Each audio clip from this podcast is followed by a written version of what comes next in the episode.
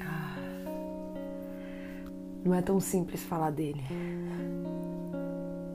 Eu fui uma criança que, dentro das minhas possibilidades, eu acho que eu fui feliz. Eu tinha de tudo. Quando eu nasci, a minha mãe já não trabalhava mais. É, quando os meus pais se casaram, meu pai não quis que ela que ela trabalhasse mais. O papai era músico, um grande músico.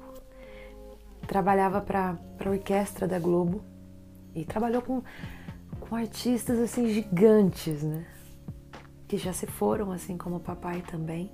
Então eu, eu acompanhava muito eles nos shows. Às vezes eu ia tarde nos ensaios e ficava lá. Dormi várias vezes naquelas naquelas cases de violão assim.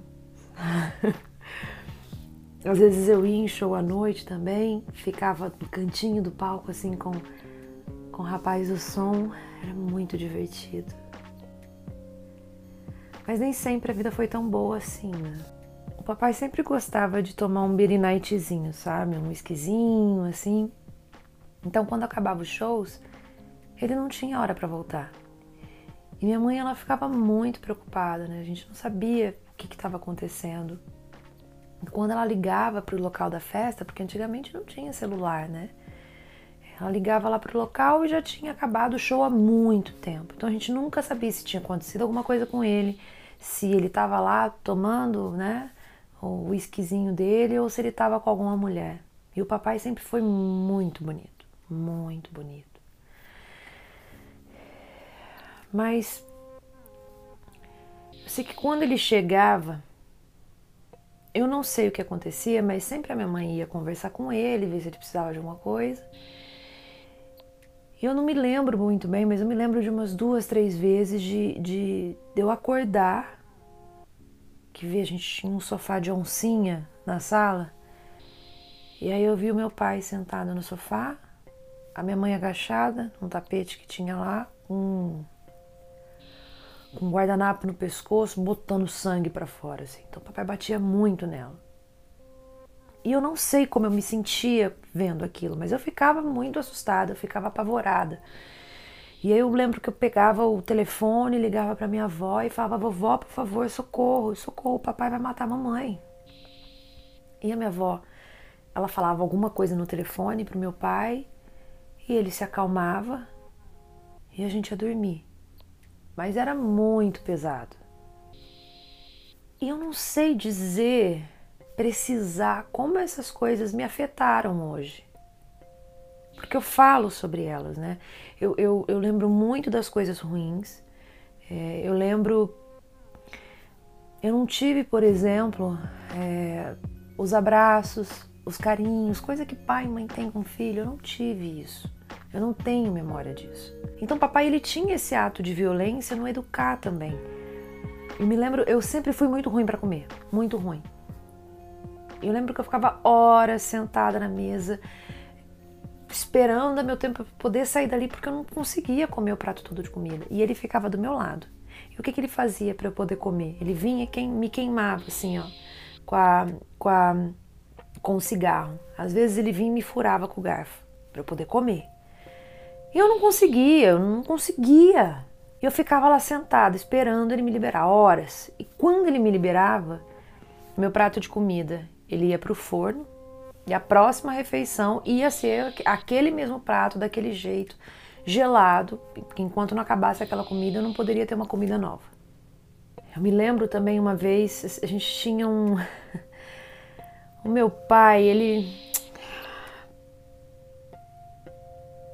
Meu pai é um contraste para mim. Porque eu me lembro, a gente tinha, ele tinha um quarto de estudo em casa.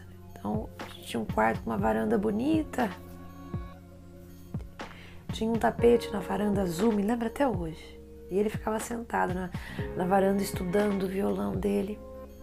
E no mesmo quarto tinha uma beliche assim do lado.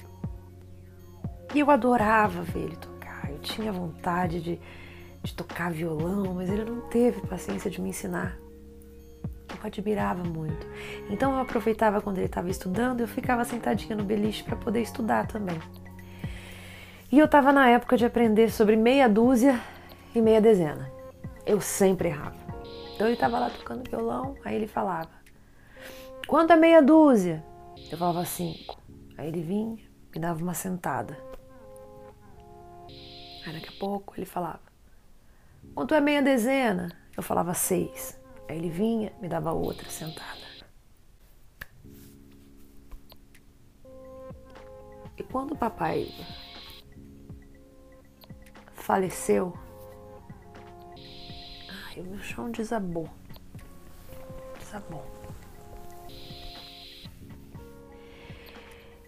E eu me lembro de, de me questionar muito, e muitas pessoas também me questionavam isso. Como é que eu podia amar tanto meu pai depois de tudo, de todas as pancadas que ele me deu? Mas eu entendi. Porque apesar de tudo, de tudo que aconteceu, o papai era o meu companheiro de conversa. Era ele que sentava, ele me chamava e falava: "Vem cá". E conversava. Era ele que me orientava. Quando eu perdi a virgindade, eu quis contar para ele. Então ele era o meu companheiro. A minha relação com a minha mãe é muito difícil, é, ainda hoje, já melhorou muito, mas é muito difícil. E eu faço o meu melhor. Tem dias que vai melhor, tem dias que a gente se estranha mais. Faço terapia. E eu sei que tem uma criança ferida. Eu sei. E eu vou curar ela no meu tempo. Entendeu? No meu tempo.